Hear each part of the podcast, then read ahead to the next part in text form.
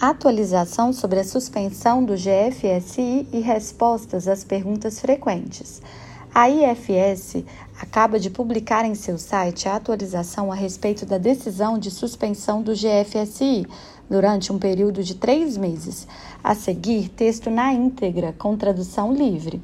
A decisão do GFSI de suspender o IFS causou incerteza no mercado e levanta muitas questões.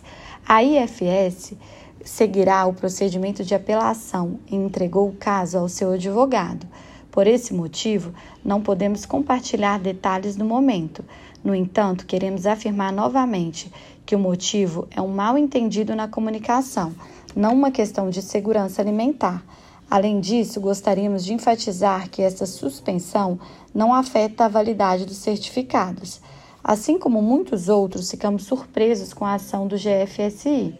No dia 8 de dezembro, pelas 23 horas e 47 minutos, fomos informados por, por e-mail da suspensão e da sua publicação no dia 9 de dezembro.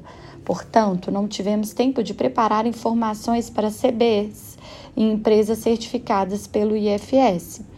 Inicialmente, nossa principal preocupação era garantir que nossos certificados continuassem sendo aceitos para evitar ao máximo prejuízo aos fornecedores.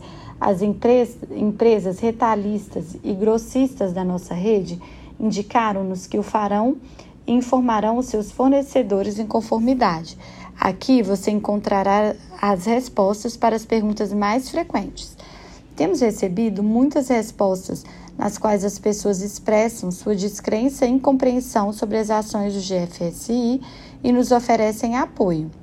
Agradecemos e somos muito gratos por isso. E agradecemos quando você continua nos acompanhando em nossa jornada.